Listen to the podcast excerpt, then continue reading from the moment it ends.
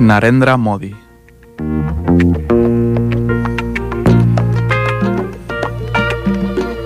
Hari Singh.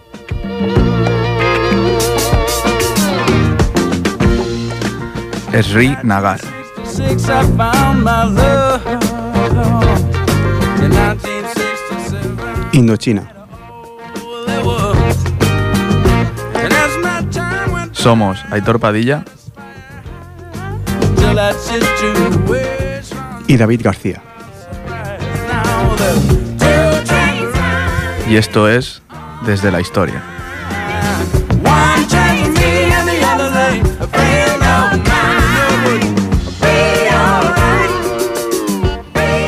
Hola, muy buenas noches. Aquí bienvenidos a Desde la Historia. Feliz 2015, un poco tarde, pero es el primer programa que hacemos este año. Muy buenas noches, Aitor. ¿Qué tal? Nuestro colaborador aquí en la Historia. Buenas noches, David. ¿Qué tal? Ya teníamos ganas. ¿Cómo empezó el año? ¿Bien o?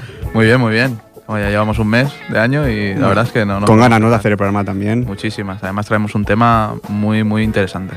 Un tema muy interesante, vamos a ir dando datos, pero antes vamos a repasar un poco redes sociales, Facebook, un Para todo. nuestros fans y oyentes, para que siempre puedan estar en contacto con nosotros, N- Nuestros fans casi centenarios.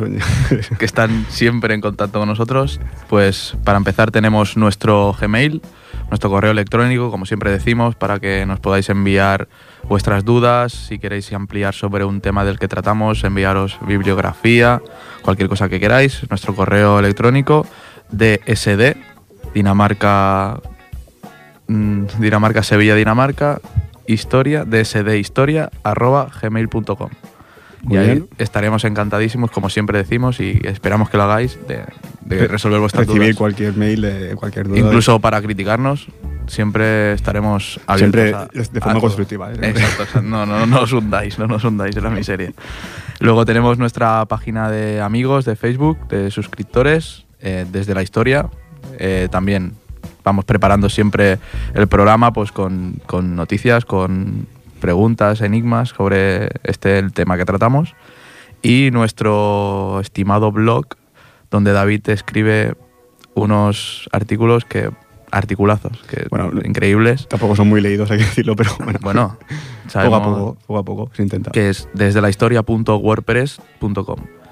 ¿Qué, ¿Qué nos tienes eh, ahora? Que hay el último que El se ha último colgado. es de Alfredo Stronser, que fue un dictador de Paraguay en el siglo XX, el más largo de, de todos los que hubieron en el cono sur de América Latina y yo creo que es muy interesante, además tiene conexiones con, con los nazis. Claro, siempre está ahí. Bueno, el apellido parece que. sí, me ha pedido ya. Bueno, pues cuarto programa de Desde la Historia, tenemos muchas ganas de volver este año aquí en Repoller Radio y volvemos otra vez a Asia, si, a si no Asia. recuerdo mal. Ha dicho Indochina por ahí al principio. Sí, ya eh, hemos dejado algunos nombres que sí. Otra Sí. vez Asia nos gusta, ¿no? Este, Sí, es un continente que es, es tan lejano a veces que no, no es nada. sí, pero conocido. esta temporada nos ha dado bastante por... Está muy bien, la verdad. Sí. Hay cosas, muchas cosas por descubrir. En primer lugar, vamos a ir con. Antes de decir de qué vamos a hablar, siempre ponemos una canción. Bueno, vamos a poner una canción de Led Zeppelin. Se llama Kashmir. Luego la traduciremos al, al Vaya, castellano. Vaya, vaya. Se llama Kashmir y bueno, eh, ¿qué podemos decir de Led Zeppelin? Grupo de rock legendario eh, de los años 70, 80 incluso. Y bueno, Estaba formada por el guitarrista Jimmy Page, que incorporó a John Paul, que John fue al bajo, John Bonham a la batería y Robert Plant como vocalista, formando pues eso, un cuarteto legendario de rock. Bueno, la verdad que es eso, una banda de culto, ¿no? De, de lo que es el rock setentero. Aunque bueno, también siempre se ha dicho que ha, ha plagiado alguna que otra canción. Pero bueno, eso ya es otro tema, pero sí que es verdad que ha tenido alguna denuncia de plagio. Y bueno, también Jimmy Page, el guitarrista, siempre le ha gustado mucho los ritos oculistas, satánicos, siempre está así rodeado por una atmósfera un poco rara, ¿no? Compró una mansión que está al lado del lago Ness. Siempre le ha dado un poco este rollo. A mí, a mí siempre me ha llamado mucho la atención. Pero bueno, Led Zeppelin, que podemos decir, grupo hiper mega famoso, ha vendido millones y millones. El tema que vamos a poner a continuación es muy bueno. Luego diremos el nombre para ya Ujú. conectar ¿no? con el tema que vamos a estudiar y la verdad que aquí os dejamos un temazo de, de rock. Vamos allá.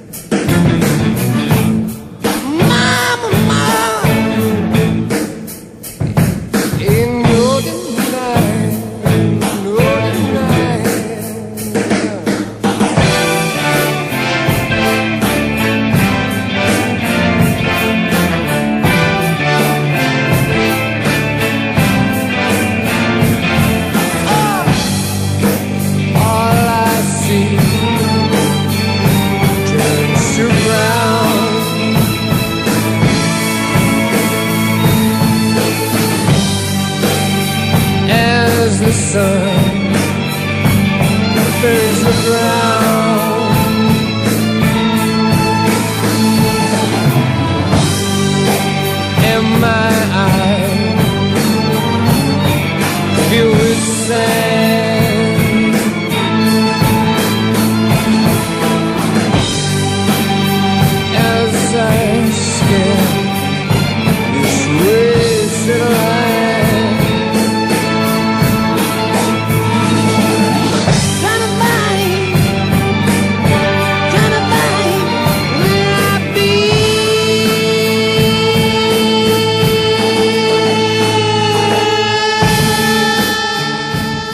Qué voz, qué voz. Qué voz de Robert Plant, unos registros vocales increíbles. ¿eh? Es, la verdad es que es un temazo. Es un Sí. temazo. Luego, bueno, no sé si os habéis, si os habréis dado cuenta, el tema duraba ocho minutos, ahora hemos puesto cuatro. Al final del programa continuaremos la canción, ¿vale? Y bueno, tenemos algún dato más de la canción en sí y del grupo, ¿vale? La canción, como bien hemos dicho, eh, se titula Kashmir, ¿Qué significa en castellano? Cachemira, Muy bien. que es el principal tema de, de esta, de este programa.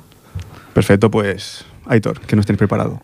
Pues bueno, vamos a hablar de, de un tema pues, que está de actualidad en aquella zona y es que bueno, en el pasado mes de octubre pudimos leer que entre India y Pakistán se estaban librando los ataques más duros desde hace una década.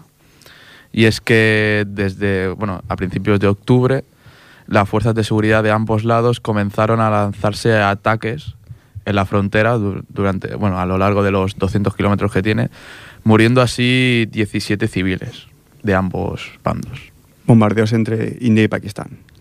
Porque, bueno, como veremos después, siempre ha habido una confrontación entre estas dos, entre estos dos, dos países.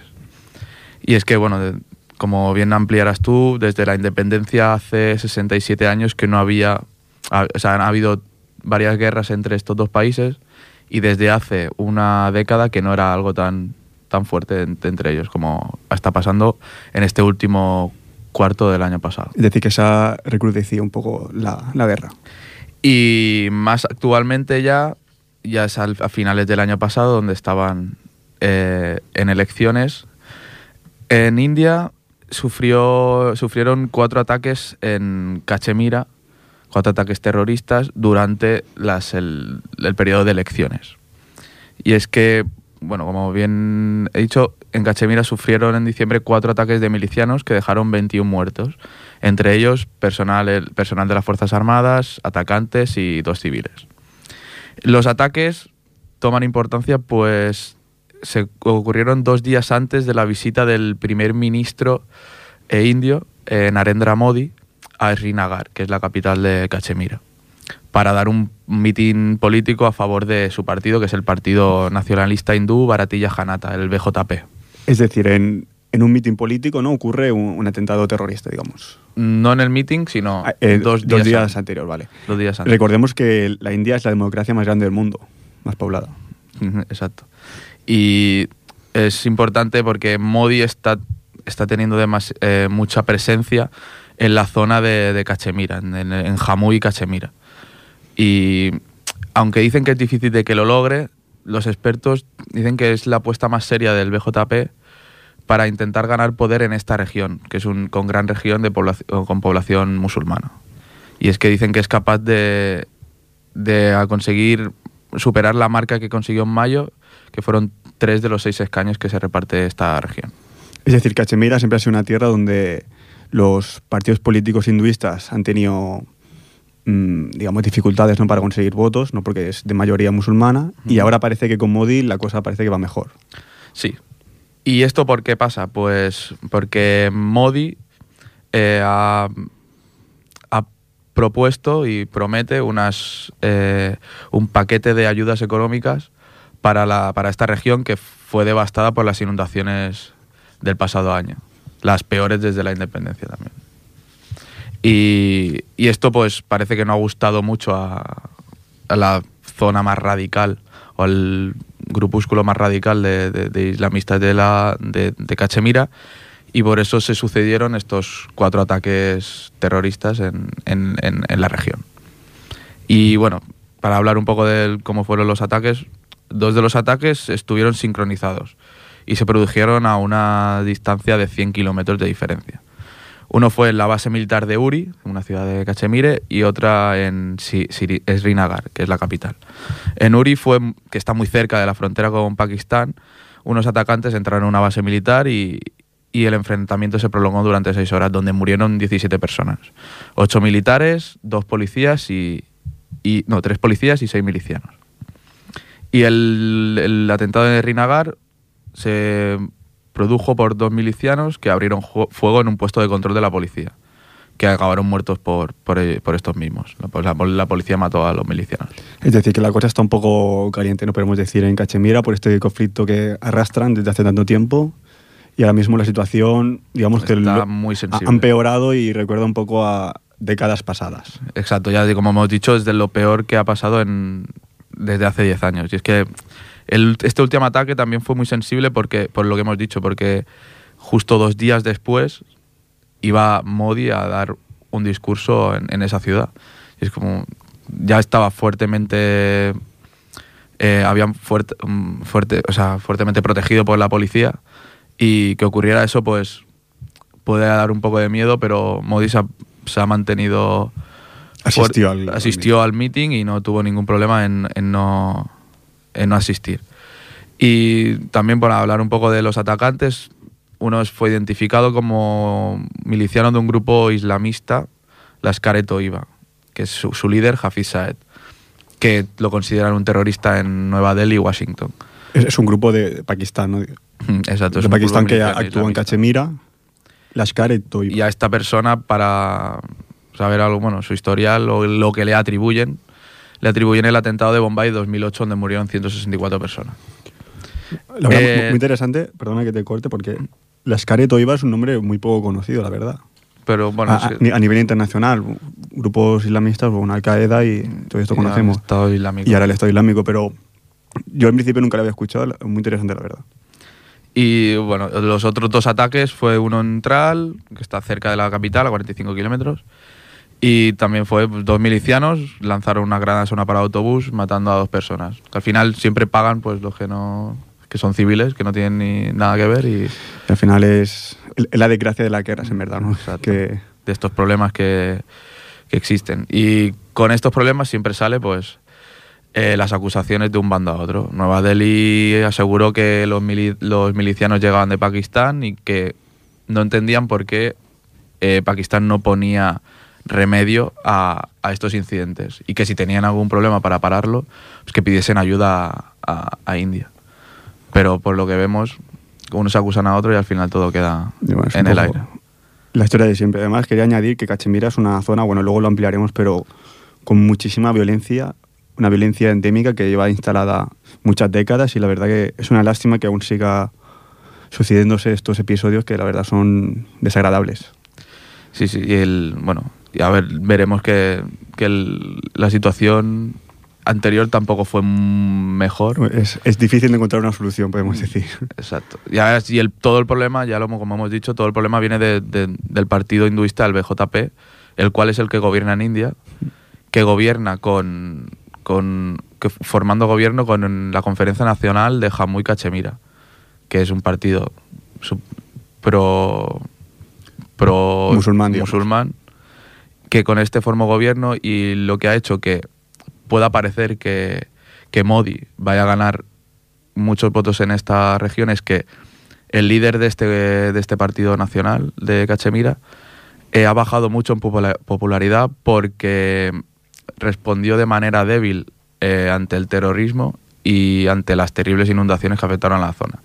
Y es como que compensa un poco esta actitud, la compensa Modi diciendo que va a aplicar unos paquetes de ayudas económicas en la, en la región y hace que suba su popularidad en estos en este aspecto. Muy bien. ¿Algo más que añadir? De- pues ya te dejo paso a ti. Vale, pues ahora, bueno, la verdad muy interesante todo lo que has comentado. Ahora intentaremos darle el contexto histórico ¿no? que necesita todo este proceso, por qué han sucedido estas muertes, al fin y al cabo son mu- muertes de civiles en muchos casos y por qué suceden, ¿no? Antes de empezar, pues bueno, vamos a introducir otro temita, ¿no? Para entrar un poquito en el tema asiático indio. Eh, Nos gusta el folclore. A ver, el y por tema. eso vamos a... Espérate, que el tema tiene un nombre difícil, ¿eh?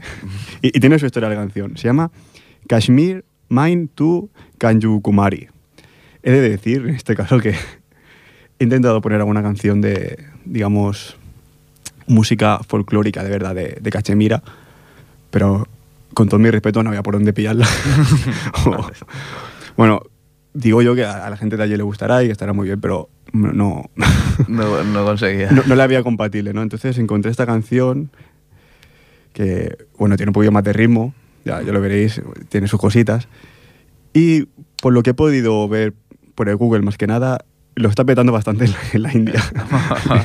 Porque hay muchas versiones y creo que lo, lo está petando bastante. Pues lo traemos aquí a ver si Sí. Gangnam Style lo petaba en Corea y al final fue un... Es decir, Un en vez, éxito en vez de poner algo típico, ¿cachai? Mira, he puesto algo moderno indio. Bueno, Bueno, pero, bueno. tiene sus raíces con Cachemira, ¿no? Si Sí, es- sí. es- Las estrellas son de padres musulmanes. Sí, bueno, el cantante es Shahrukh Khan, que es un conocido actor, bueno, un actor muy, muy, muy famoso allí en, En Bollywood. en Bollywood. Y bueno, sí, de hecho sus padres son, son musulmanes, o sea, probablemente tenga alguna raíz de Cachemira. Y también está cantada por Deepika Padukone, que es una modelo y actriz india de la industria de Bollywood también, aunque nació en Copenhague, en Dinamarca, mira, Bueno, cosas, cosas de la vida. multicultural. Es, es muy, es muy guapa. y bueno, el tema tiene su ritmillo y tal. Supongo que a la, gente allí pues, eso, lo estará petando, ¿no? Pues vamos a escucharlo. Y a ver qué tal. Adelante. Okay.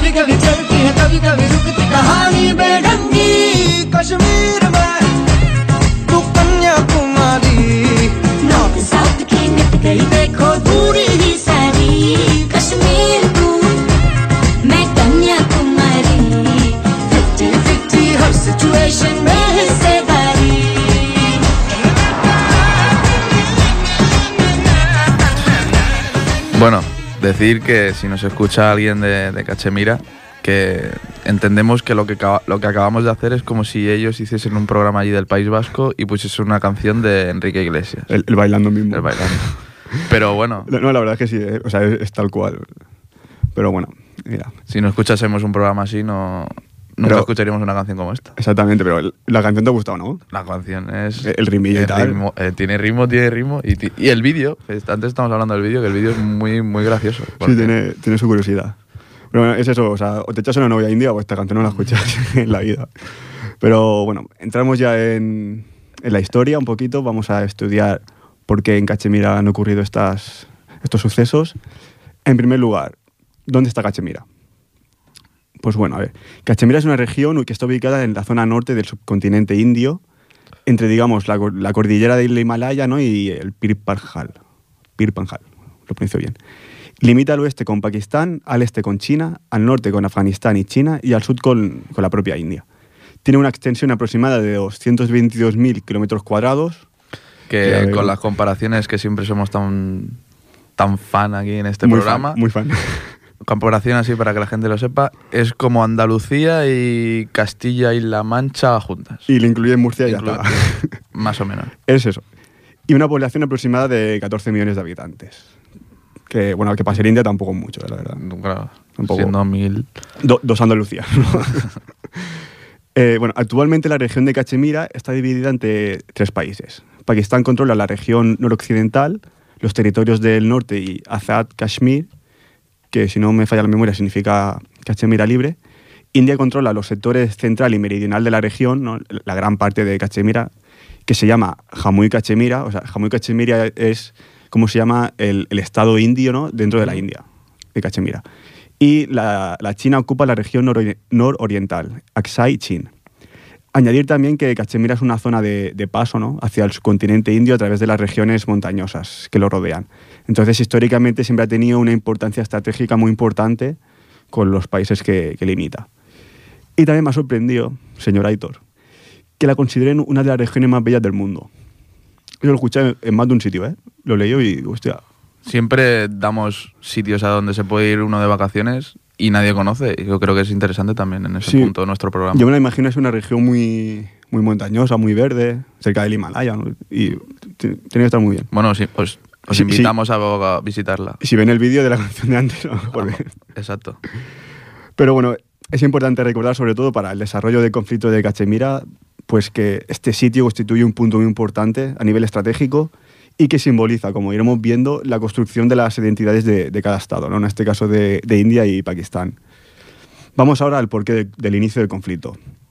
India y Pakistán formaron parte de- desde el siglo XIX hasta el 1947 de un mismo ente político, en este caso el Raj británico, que es la administración colonial británica de, la región del, del del. Lo que hoy en día son las naciones de India, Pakistán, Bangladesh, Birmania, Maldivas, así como algunas islas de- del Océano Índico. Entonces, en el 1947, cuando se lleva a cabo la independencia de los, de los países del, del RAG, el traspaso de poderes se lleva a cabo a partir de los acuerdos alcanzados entre la Dirección Nacionalista India y el gobierno británico. Es decir, llegaron a un acuerdo ¿no? entre indios y británicos. ¿Y, ¿Y qué acuerdan? ¿Qué acuerdan? Que el RAC británico se divide en dos estados independientes, la India y Pakistán. Dicha división se realiza sobre la base del principio de la religión mayoritaria en las distintas zonas. Y aquí viene un poco el, el kit de la cuestión, ¿no? Eh, para entender el conflicto. Es decir, la India es un país ateo que se destaca por ser plurirreligioso. Es decir, ellos es un país que, bueno, no se declaran bajo ninguna religión, ¿no? y se mantienen, pues bueno, ellos por ejemplo tienen 800 millones de indios, que es el 80% de la población, que son hinduistas, exactamente es la mayoritaria, ¿no? Pero también hay minorías importantes. Por ejemplo, los musulmanes son el 13,4% de la población y los cristianos el 2,3%. Pues es decir, es, es un país, pues eso, plurireligioso que no se decanta hacia ninguna religión. En cambio, Pakistán es un país eminentemente islamista, ¿no? Y es de hecho el segundo país del mundo con más población musulmana. Es Detrás importante. de Indonesia, que es el primero. Detrás de Indonesia. Indonesia tiene mucho más habitantes, la verdad. Eh, así pues, bueno, volvemos al 47.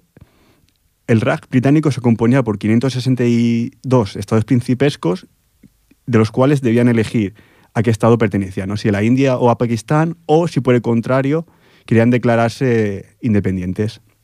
Este fue el caso, esta última acción fue el caso de Hyderabad y como veremos de, de Cachemira. ¿En Hyderabad qué pasó? Hyderabad es una región central de la India y también querían proclamar su independencia, pero al final eh, Sucumbieron a... sucumbieron a las fuerzas indias, digamos, sucumbieron a, bueno, al, Claro, poder la, la de todo el situación, país. la situación de... No invitaba a No, y, y- además eso, que, es que est- están en medio de la India, o sea, al final iba a caer. No es como Cachemira, ¿no? Que Cachemira, si vemos el mapa de India, está arriba, limita al norte con otros países, tiene otra situación más, más periférica. Eh, de hecho, bueno, la peculiaridad de Cachemira, ya la hemos dejado entrever antes en la noticia, es que, bueno, respecto a otros estados principescos, ¿no? Era que estaba conformada por un, gobierno hindú, mientras que su población era mayoritariamente musulmana. Es decir, siempre lo ha sido, ¿no? Y, y aún continúa siendo. En esa época era cuatro de las quintas partes de la población era musulmana. O sea, un, por, un por ciento bastante alto, Un 80%. un 80%. Así pues, en Cachemira estaba gobernada por un Maharaja, que en varios idiomas de la India significa gran reino, se llamaba Hari Singh, el cual optó desde un principio por una Cachemira independiente, ¿no? Él dijo, yo no me quiero aliar ni con Pakistán ni con la India, sino que prefiero declararme independiente. Y eso que tenía una fuerte oposición dentro de sus fronteras, ¿no? Pero bueno, él firmó con la India y Pakistán un acuerdo para ganar terreno hasta hacia esa previsible independencia del territorio.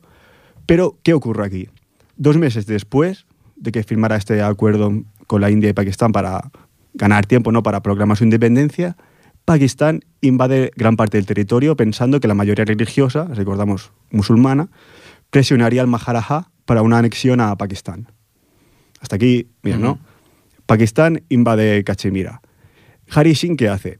Él no tiene la suficiente capacidad defensiva para hacer frente a un, a un- a un país como Pakistán, entonces se ve obligado a pedir ayuda a la India, que pensando dice, bueno, tú me pides ayuda, pues yo te condiciono a que firmes un tratado, que es el llamado instrumento de adhesión, que otorga a la India el control, gran parte del control sobre el territorio, ¿no? Otras partes irían, como hemos visto, a Pakistán o a la China, pero gran parte del territorio iría a la India.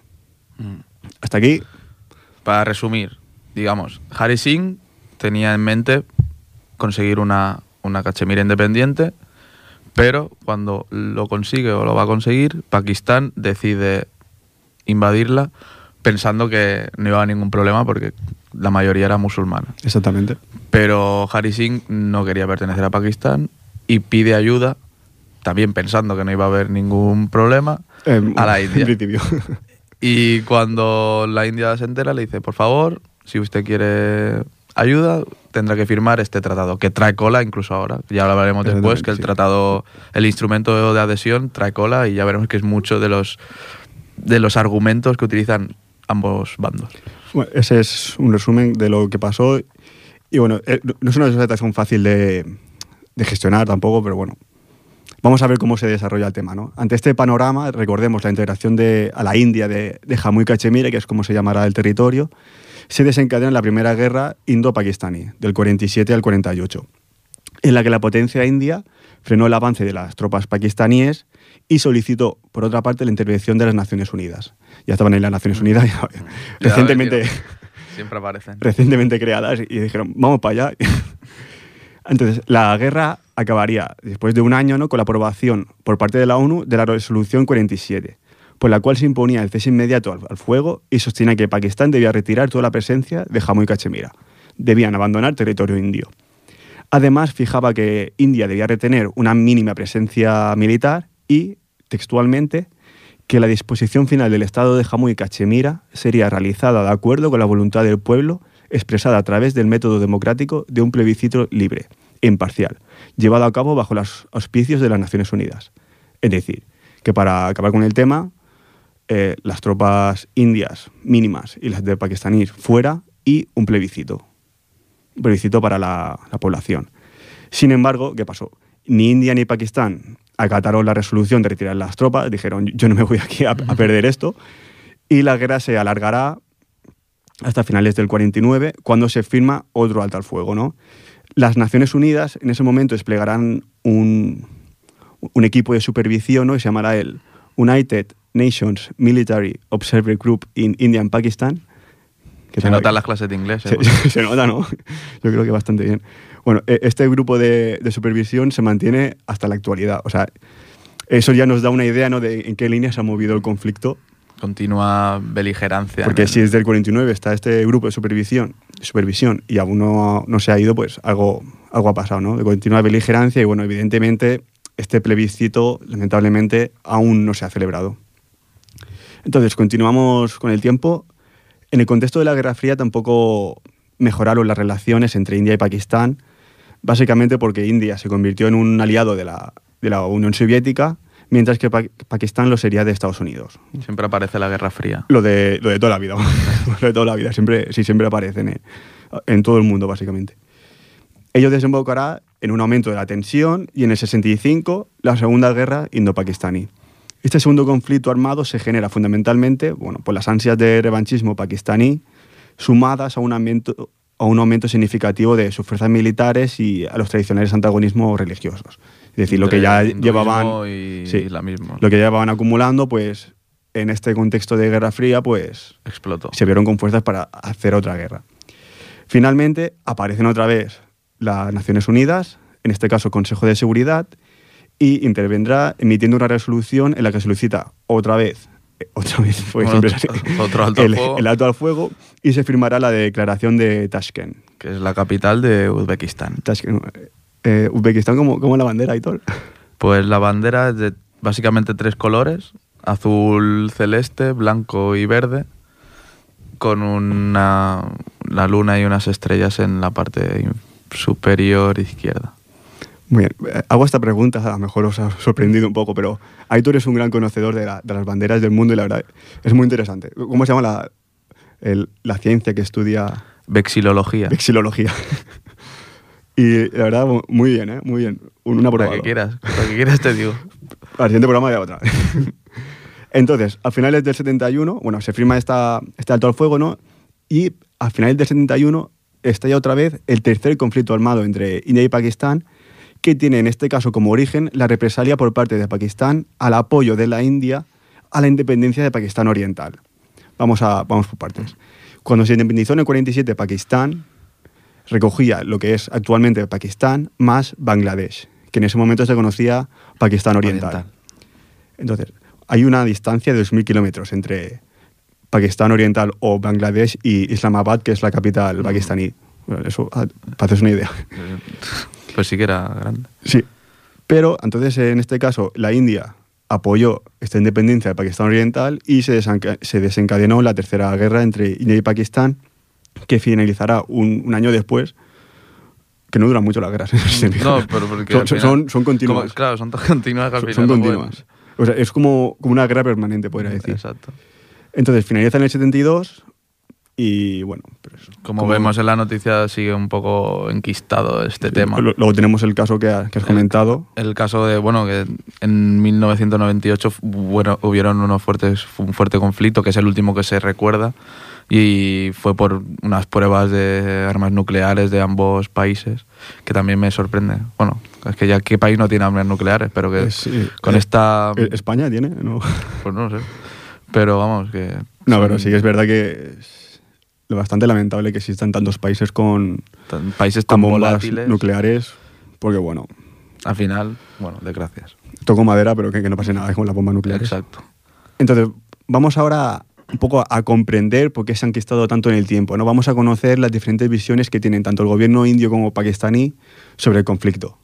Vamos por partes. Eh, Pakistán. Desde Pakistán se dice, se basan básicamente en el rechazo al instrumento de, de adhesión. Es decir, lo que hemos dicho anteriormente, Que ¿no? traía cola. que traía cola. Es decir, Pakistán insiste en que el Maharaja, eh, de nombre Sin. Han Singh, siempre se me olvida el nombre, siempre se me olvida, Han Singh no era un líder popular y que era visto como un tirano por la mayoría de habitantes de, de Cachemira, ¿no? Y como el Maharaja había huido de, de Cachemira debido a la, a la invasión de Pakistán, este no tiene autoridad para determinar el futuro de Cachemira, ¿no? Es decir, se produce la invasión, él se va a pedir ayuda a India y en ese momento ya no está capacitado para tomar ninguna decisión sobre el futuro de Cachemira. Entonces, Pakistán sostiene incluso que el Maharaja, que si, tuviese alguna autoridad sobre la situación de Cachemira, que firmó el instrumento de adhesión bajo coacción. E- Es decir, en el caso de que pudiese determinar el futuro, lo hizo bajo la, co- la coacción de la India. Esa es Y- la visión pakistaní. Entonces, así invalida un poco la, legitimidad de, de su acción del instrumento de adhesión. si por una parte no tenía poder, pero sí lo tenía, digamos que estuvo coaccionado por la por India. Es por decir. Pakistán dice que es ilegal, básicamente. Ese instrumento es ilegal y que era un tirano. Entonces, vamos ahora a la parte india. La reivindicación india de, de Cachemira es, se centra básicamente en el acuerdo establecido entre el Maharaja y el gobierno indio, que es el instrumento de adhesión, es decir, todo lo contrario que Pakistán. Y bueno, se centra también en otra cuestión interesante, ¿no? que es en que la India defiende la sociedad secular. Es decir, que la ideología del, del país, de una región. de, de la India en este caso, implica que la región no es un factor clave en la gobernanza y por tanto considera que es irrelevante en un conflicto fronterizo. Es decir, a la India le da igual que sean musulmanes. Ellos se declaran un país plurireligioso, abierto, Ujú. por lo tanto, no se debe de, de basar eh, que Cachemira sea pakistaní o India en la religión de, de los habitantes. Este argumento, lo que hemos dicho, casa con que la India presume de ser un territorio donde las minorías están bien integradas, con algunos miembros de las comunidades minoritarias ocupando puestos de poder e influencia. Lo que hemos dicho antes, que existen minorías importantes, eh, musulmanas, cristianas, además de todos los hinduistas que, que existen. Exacto, o sea, recalcar esto de comunidades minoritarias, que yo cuando bueno, he leído el artículo me ha saltado. Y es que me lo ha explicado David, que es que hablamos de comunidades minoritarias, pero religiosamente, no sociales. Exacto, no hablamos ahora de las famosas castas ni nada por el estilo, eso ya es, es otro, tema. Sino comunidades religiosas. Hablamos aquí de, de religión, sí. Y para hacer un resumen así de andar por casa, digamos que una parte dice una cosa, la otra dice todo lo contrario, pero ambos pueden ser, bueno, son visiones partidistas y para ellos mismos son muy legítimas. Yo pienso que, bueno, que la clave es el instrumento de adhesión. ¿no? Para uno es ilegítimo por las, por las circunstancias y para el otro es legítimo. Y a partir de ahí ya pues, se desencadena todo. Es lo que he dicho antes, que no es fácil de gestionar porque, claro, Son dos puntos de vista sobre un mismo tema. cómo determinar es un poco también lo, lo que pasa en la historia, lo que pasa en la vida diaria, lo que pasa en, en política, lo que pasa en deporte, lo que pasa en todos lados. Lo que para uno es blanco, para otro es negro. Mm. Exacto. ¿Cómo solucionar eso? Pues para eso están ahí. Ya hemos visto que entrando la ONU de por medio no se ha solucionado. hacen altos a fuego, pero luego continúa. No sé, se tendrá que crear, creo yo, un organismo a nivel internacional y que se solucionase, pero bueno, como está el mundo hoy en día, la verdad que complicado. Y también te digo otra cosa. En, en importancias de conflictos en el mundo, creo que está bastante por debajo de, que otros. Eso, es- bueno, eso queda muy claro, porque ¿cuánta gente habrá escuchado de este conflicto? Bueno, es una noticia que existe, está en el periódico y la puedes leer, pero bueno, es eso. Hay otros temas más mediáticos, Estado Islámico es uno de ellos, que bueno, tienen más, más potencia mediática, bueno, más relevancia, est- está más cerca, más diario.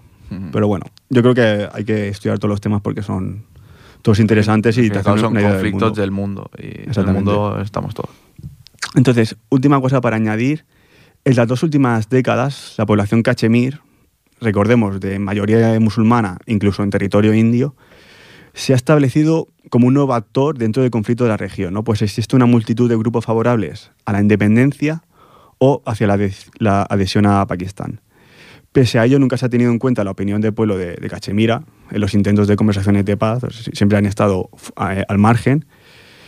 Y bueno, el, Incluso- el- el plebiscito no se ha celebrado. O sea, es decir, que, Aquello que propuso la ONU tampoco ha tenido... que no han podido tener voz dentro de- del tema porque no les han dejado votar. Eso, eso es lo primero. Se propuso en 1948 el plebiscito. ya no se ha celebrado. Por lo tanto, eh, tienen que estar un poco, creo yo, cabreados. ¿eh? Y bueno, al final es la población ci- civil la que, la que sufre, lo que hemos dicho, una violencia endémica que llega al día de hoy con las noticias que hemos comentado. Y hacen frente tanto a las fuerzas de seguridad indias como a los crecientes grupos armados yihadistas. ¿no? Eso- también están presentes, muchos de los cuales provienen de, de, bueno, de, de Pakistán, de Afganistán, son excombatientes ¿no? del Sudán y no son de Cachemira, no son ciudadanos, pero bueno, Sí, al final está muriendo la gente de Son- allí, civiles sí. de allí, que Así pues, un número creciente de habitantes de Cachemira, no quiero decir mayoría, pero sí un número creciente, ¿no? Pues bueno, desea abandonar la India, pero claro, dice, es que si abandono la India y me meto en Pakistán, pa- es pasar de una presión a otra. Es Lo de Guatemala, Guatepeor. eh. exacto. Eh, En la India estoy mal, vale, pero es que mejor si estoy en Pakistán estoy peor. Entonces por eso cada vez hay más movimiento a favor de la independencia. Ya vemos que hay muchos movimientos independentistas alrededor del mundo y es lo mismo que también Muchísimos. desconocemos y- y- y los la mayoría. Los que nos queda por conocer, la verdad. Aquí hemos hablado bastante ya, con este, entre la etnia uigur, Sí, y fíjate, en, en Asia, que parece que... Que son- todo sea- todo esté muy que, unido, que son ¿eh? estados ahí, di- dices China, hostia, pues. no, mucha gente. India. No, claro, tanta gente, mucha gente también es contenta. Exactamente. Pues bueno, ¿algo más que añadir del tema? ¿O pasamos ya al... Pasamos a la siguiente canción, que no que es canción. la segunda parte de la, de la canción de Led Zeppelin que hemos puesto al principio, Kashmir. De, de Kashmir. Vamos a decir algunas cosas más del tema mientras suena aquí de fondo. El vocalista, Robert Plant, escribió la letra mientras conducía a través del desierto del Sahara, en Marruecos, a pesar de que la canción nombra otra zona, ¿no? como es Cachemira, que es lo que hemos estudiado. distante. Pero bueno, digamos que eh, él, Bueno, lo, tiene relación, ya hemos visto qué relación tiene. él lo que escribe es lo que va ahí con el coche y tal, y, y supongo que el desierto le recordaría a la India o... Es, es así con lo que explica. hab- hablamos de una zona montañosa, pero bueno. Sí, es que es la pregunta que me he hecho yo estos días. Pero me he leído alguna entrevista de, de Robert Plan y dice eso, que le iba conduciendo y le recordó Cachemira. Como si vas por Albacete y dices, hostia, es- esto es como Galicia. no lo sé. Entonces también hay que añadir que es una canción considerada de las más acertadas dentro de la discografía de, de Zeppelin. Y los cuatro miembros de la banda están de acuerdo en que es uno de los mejores logros musicales de, de la banda. ¿no? En una entrevista de Rolling Stone del 88, Robert Plant indicó que era la canción definitiva de Led Zeppelin. Teniendo canciones tan buenas como Stay to Heaven, What a Lot of Love, etcétera, etcétera, que diga esto de Kashmir, Temazos, traemos temazos. temazo. Y bueno, para acabar eso, que es un tema que ya se le ve que incluye melodías un poco orientales, así, otro tipo de guitarras y bueno, un poco de- intentando imitar el, el ambiente de, de la música india. Vamos a seguir disfrutando de la canción que hemos puesto antes. Yeah.